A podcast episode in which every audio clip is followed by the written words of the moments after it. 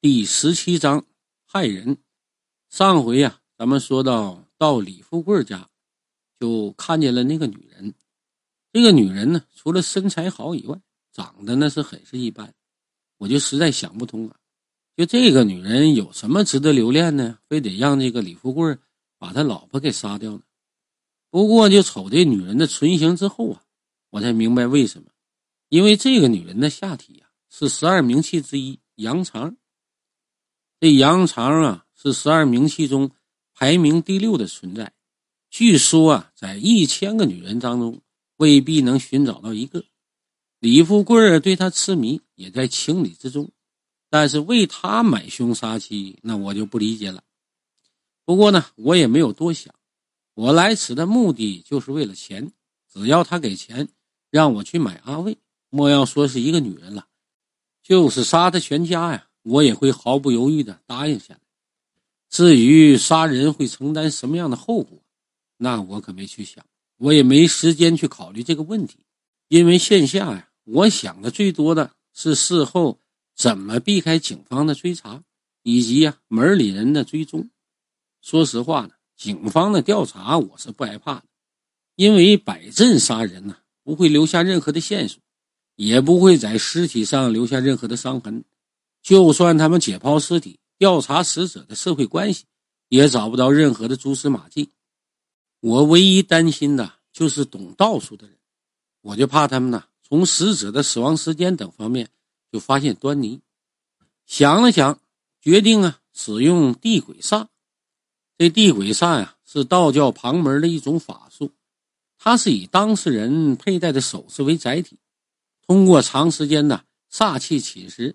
从而达到令人丧命的目的，但是这个法术啊有一个致命的缺点，那就是啊见效比较慢。我正是看中这一点，所以我才选择了地鬼煞。随后啊，我就将地鬼煞这个法术跟李富贵简单的说了一下，他是二话没说呀，当场就答应下来。我看了一下时间，已经是凌晨一点，考虑到现在的时间已经很晚了。仓促间的东西啊也无法准备齐，再加上今天夜晚的天空啊，并没有北斗星现身，又非初一十五的，即使是勉强施法，效果也是不佳。于是我就决定啊，明天呢，明天月圆之际，咱们再开坛做法。当下呢，我就将开坛做法所需要的场地和东西简单的交代一下。李富贵听了之后啊，顿时是眉头紧锁。呃，公鸡、黄表纸、出黄香，还有这个生辰八字这些东西，那都好弄。唯一令我犯难的有这么两样东西，一个是桃木剑，二一个就是我媳妇儿随身这个东西。桃木剑呢，这是我有，这不成问题。就算是没有啊，我可以用那个桃树枝来代替，虽然效果他妈差了一点，但影响呢是微乎其微的。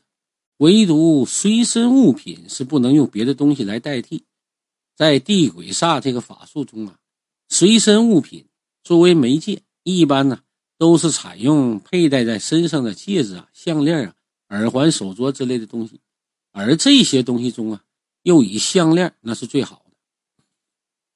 为了避免李富贵就拿不到首饰投机取巧，我特意我就告诉他，必须呀要他老婆随身佩戴的首饰。假如要买一个新的，那则施法无效。李富贵听了以后啊，不置可否的点点头。至于他到底就怎么想的，能不能拿到首饰，用什么方法拿到首饰，这个那已经不是我考虑的范畴了。交代完事情以后呢，我就来到李富贵为我安排的宾馆，倒头就睡呀。这一觉睡的那是整整睡了一天呢。傍晚的时分，李富贵来了。跟在他身后的就是那个去道人洞那女的，这女人今天打扮的是十分的妖艳，可我却提不起任何的兴趣。瞥了李富贵一眼，呃，开坛做法的地点选哪儿了？开坛做法的场地啊，是我最关心的问题。城市不同于农村呐，在城市里居住的小区开坛做法，这明显就是不明智的。咱抛开这个安静，还有做法。所需要的星光、月光，咱先不说，弄不好你说被保安扭送到当地派出所去，你这不是我想要的结局啊！李富贵看我提及这个问题，笑了笑。呃，周先生，请放心，地点呢，在我乡下的老宅，那里绝对安静，没人打搅。哎呀，现在东西有了，地点有了，剩下的那就剩时间了。我看了一下手表，现在是晚上七点，距离亥时啊，也就是九点，还有两个小时。换一句话说呀，在这两个小时以内，我必须要填饱肚子，沐浴更衣，然后再赶到李富贵的别墅。考虑到时间有些紧迫呀，我先在宾馆就洗个澡，换了一身衣服，然后简单的吃了点东西，跟着李富贵就来到他口中那个老宅了。这个老宅呢，确实是跟他说的一样，很安静，安静到啊，连声狗叫都没有，完全符合开坛做法的要求。地点虽是不错呀，但有一点不好，就是这个房子背水而建，在看鱼的行当里啊，这是大忌。山管人丁，水管财。你这个阳宅的格局叫背水一战呢，那意思就是说呀，住这里表示就做什么事都没有退路。就像这次他请我做法一样，一旦被他老婆发现其中的端倪呀，不要说将他给杀了，甚至啊，这李富贵锒铛入狱那都有可能啊。不过呀，我也懒得管这些闲事。他李富贵好也罢，是坏也罢，跟我一毛钱关系都没有。我只要实践自己的承诺，完成整个司法的过程即可。这由于时间呢将近亥时，进了屋子以后啊，我就迅速的将香案摆好，点着红烛，出黄香，然后拿起毛笔，就着朱砂。在黄表纸上写了李富贵老婆的姓名，还有生辰八字。写八字呢是整个法术的第一步，也就是啊最关键的一步。接下来那便是咒语。在道术中来讲啊，咒语是施法过程中不可缺少的一部分。一般都是啊，弟子某某某日啊，今天开山做法，请求某某某神灵赐福我，真真真真的。最后一句来一句急急如律令来收尾。我这个法术啊，也亦是如此。这由于地鬼煞这个法术那是真家伙，咒语那我就不说了，免得一些好奇的朋友去去研究去，再惹出事儿来。念完咒语以后啊，我用这个桃木就挑起黄标纸。就为什么用桃木呢？不能用手呢？这里就有讲究了，因为这黄标纸上这个写的人的生辰八字的，就不能用手拿。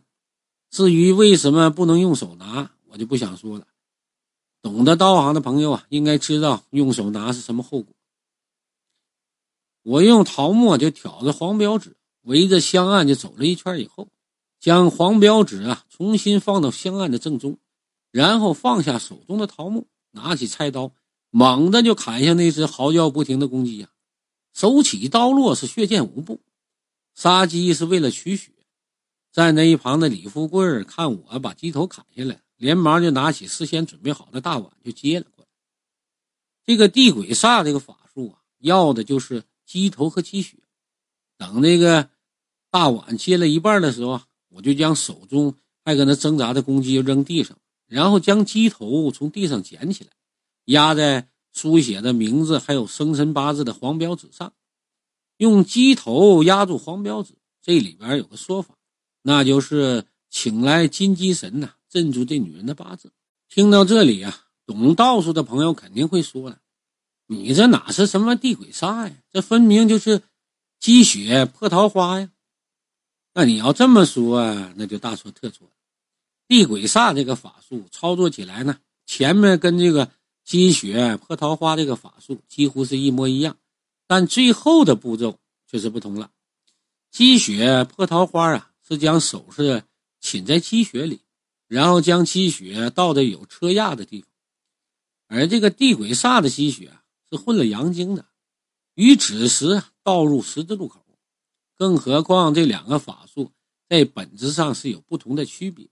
积雪破桃花啊，是利用金鸡神破除配偶的烂桃花，属于救人的法术；而地鬼煞却是实打实害人的法术。说到害人的法术，也许有朋友会说了。这你这地鬼煞看着怎么跟降头巫术有点相似？那你要这么想也可以。地鬼煞这个法术，就是道教的旁门的东西，有些偏邪。他他所在的六道中啊，层次并不很高，未超出啊幽冥道的一个范围，所以这一点就跟降头巫术还是有本质的区别。下降那是要倒霉的，使用巫术也要承担一定的后果。而我这个法术啊，虽然也需要遭受到报应，但相对于降头和巫术来讲，那可轻多了。法术到这里呀，基本上也就快结束了，剩下无非的就是答谢神灵，说一些收场的话。收场的话呢，就没有固定的格式，每个法术是各不相同，答谢的神呢也不一样，说的话也就不同。就拿我这个法术来说吧，我将项链泡在碗里后，立刻就对着香案呢，是坐东朝西拜了三拜，感谢某某某给我法力，助我做法等等等啊，助我破邪，弟子三叩首以表敬意。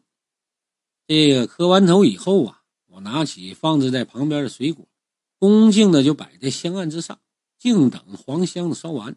这黄香啊，是计时的。也是敬神的，一炷香内完成法术，那才能算有效，这是个铁律啊。十分钟之后，黄香燃烧完毕，撤出了香案，收拾完东西啊，我就指着那个泡的项链混了精阳的这个血碗，对李富贵说：“哎，李老板呢？项链浸泡的时辰到了，你用清水冲洗一下，然后让你老婆戴上即可。那积血嘛，说到这儿啊，我看了李富贵一眼。”怕他忘了这个最关键的一步，于是我就加重语气，提高声调：“你一定得记住啊，在夜里十二点整到在十字路口。”李富贵看我详细交代的每个细节，他知道我是去意已决，于是啊，冲那开车的小伙就使个眼色。小伙点点头就走了出去。不一会儿功夫啊，就拿个皮包进来了。我就虽然看不到里边装的啥，不过我估计应该就是我那酬劳。哎，那十万块钱，一切是果然未出我所料啊！小伙一进屋啊，就把那提包啊递给我了。我拉开拉链，简单的数了一下，十一万。看到比原先讲的价格多出一万呢，我不由得又看了李富贵一眼，心想：这怎么还多出一万呢？这难道李富贵还想让我帮他别的忙？这李富贵似乎看懂了我眼神中的疑惑呀，他笑了笑。呃，周先生不要误会，这多出一万块钱呢，是李某的一点心意，还望周先生不要推辞才好啊。我虽然对这个李富贵就没什么好感，可这送上门的好事，那我哪里会拒绝？一番客套之后啊，离开李富贵的家，来到火车站，买了一张去合肥的车票。